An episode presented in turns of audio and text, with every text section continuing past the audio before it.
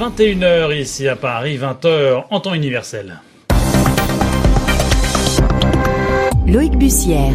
L'heure de votre journal en français facile. Bonsoir et bienvenue à tous si vous nous rejoignez. Bonsoir à vous, Zéphirin Quadio. Bonsoir Loïc, bonsoir à toutes et à tous. Présente ce soir ce journal en ma compagnie à la une.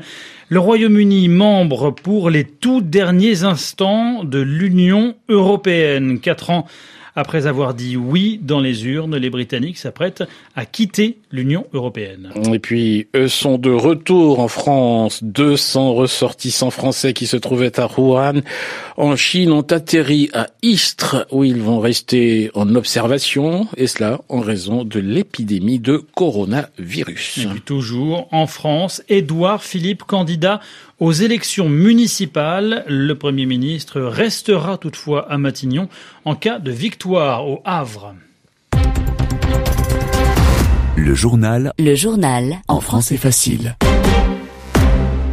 Un choc un signal d'alarme historique pour l'Europe tout entière. Les mots sont ceux d'Emmanuel Macron à maintenant deux heures du Brexit. Le Brexit, la sortie du Royaume-Uni de l'Union européenne, décidée il y a un peu moins de quatre ans à l'issue d'un référendum, une grande consultation des citoyens britanniques et qui s'était donc prononcé au mois de juin 2016 pour un départ de l'Union européenne.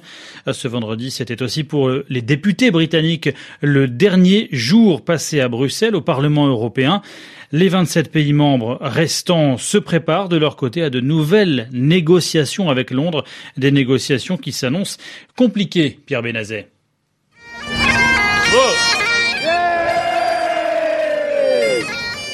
Au son de la cornemuse, les députés du parti du Brexit quittent le Parlement comme à la parade, derrière le drapeau britannique. Quelques centaines de mètres plus loin, les dirigeants des trois institutions de l'UE proclament que l'histoire ne s'arrête pas là, qu'une nouvelle ère s'ouvre pour l'Union européenne. Pour David Sassoli, président du Parlement européen, la puissance économique de l'UE lui confère une responsabilité particulière.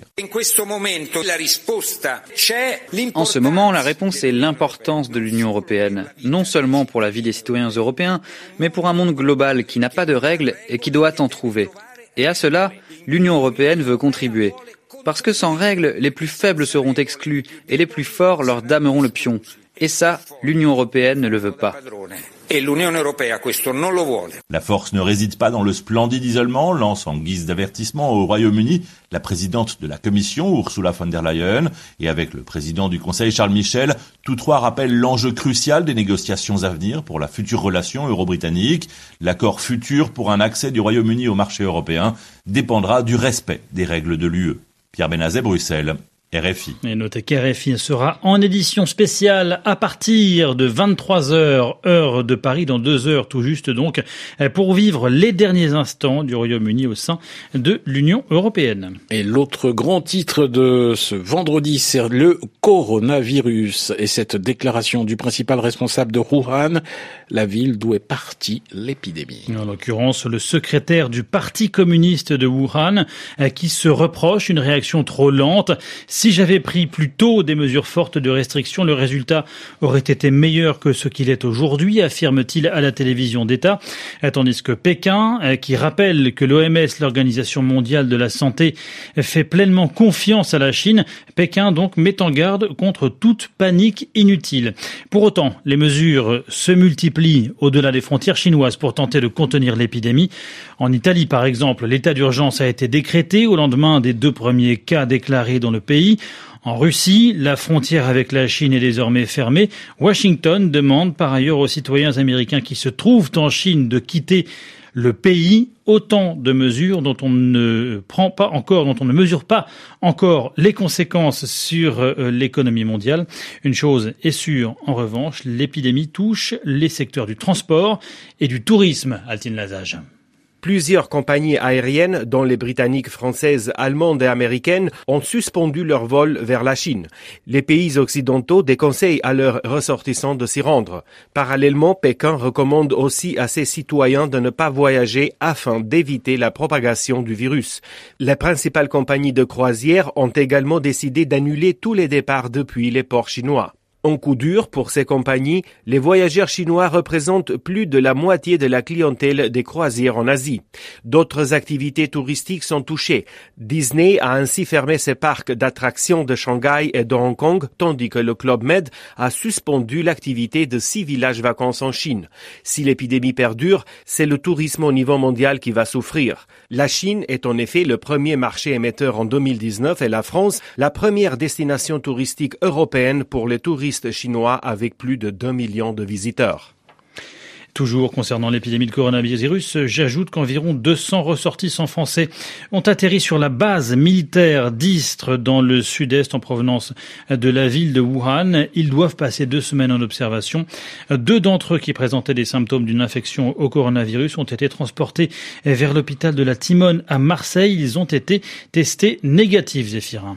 Vous écoutez Radio France Internationale, le journal en français facile. Il est 15h et 6 minutes à Washington et on se rend justement aux États-Unis où le procès en destitution de Donald Trump reprend en ce moment même au Sénat. Ouais, les élus auront 4 heures pour débattre de la possibilité de convoquer des témoins avant de voter. Si cette éventualité est rejetée, ils devront ensuite se prononcer sur la destitution du président. Son acquittement, à vrai dire, ne fait aucun doute. Seul le cas calendrier reste incertain. Il pourrait avoir lieu dès ce soir ou la semaine prochaine. On se rend à Des Moines, dans l'Iowa, pour suivre les derniers jours de campagne avant le caucus de lundi. Première étape clé des primaires démocrates.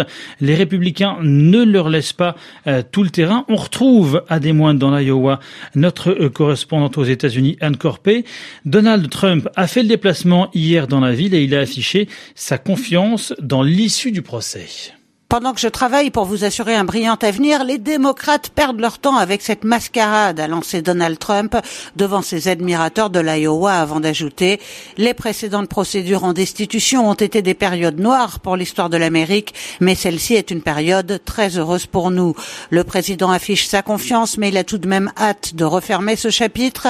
Les démocrates, eux, espèrent prolonger par l'audition de témoins. Cela s'annonce difficile. Il faut rallier quatre élus du camp présidentiel pour y parvenir. Le chef de la majorité républicaine au Sénat a estimé que cela ne se produirait pas. La procédure en destitution a aussi des conséquences directes sur la campagne des démocrates. Dans l'Iowa, trois candidats sont coincés au Sénat. Bernie Sanders, Elizabeth Warren et Amy Klobuchar. Leurs troupes s'activent pour pallier leur absence sur le terrain. Joe Biden, dont le nom n'a pas cessé d'être cité lors du procès de Donald Trump, assure ne pas avoir souffert de la mauvaise publicité qui lui a été faite. Selon ses partisans, le fait qu'il soit la cible des attaques républicaines prouve qu'il est considéré comme la seule menace réelle pour Donald Trump. Anne Corpet à Des Moines dans l'Iowa, RFI. RFI 21h08 ici à Paris en France, à un mois et demi maintenant du premier tour des municipales.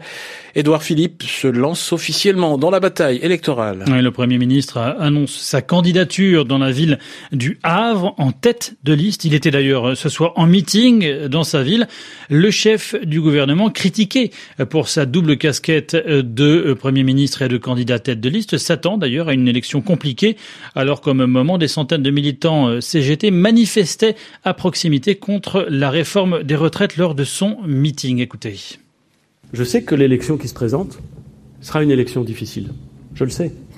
Elle sera humainement euh, difficile au sens où, euh, vous le savez, je dois faire la part entre le candidat que je suis au Havre et le Premier ministre que je suis euh, tout le temps. Mais elle sera, je le sais aussi, politiquement difficile. Parce que certains voudront faire de cette élection un test national? Parce que certains essaieront peut-être de tendre le débat? Mais personne n'aurait compris, personne. Et on nous l'aurait reproché à juste titre que je ne sois pas celui qui, sur cette liste, conduit la liste et assume le bilan et présente le projet. Ceux-là même qui disent il ne va pas avoir le temps auraient critiqué si j'avais été troisième, cinquième, dixième, je ne sais quoi. Voilà, Edouard Philippe ce soir dans sa ville du Havre lors d'un meeting, de son premier meeting de campagne, donc toujours en France. Et de nouveau au chapitre politique, ce nouvel avertissement pour le gouvernement de la part du Conseil d'État, déjà très critique sur le projet de réforme des retraites.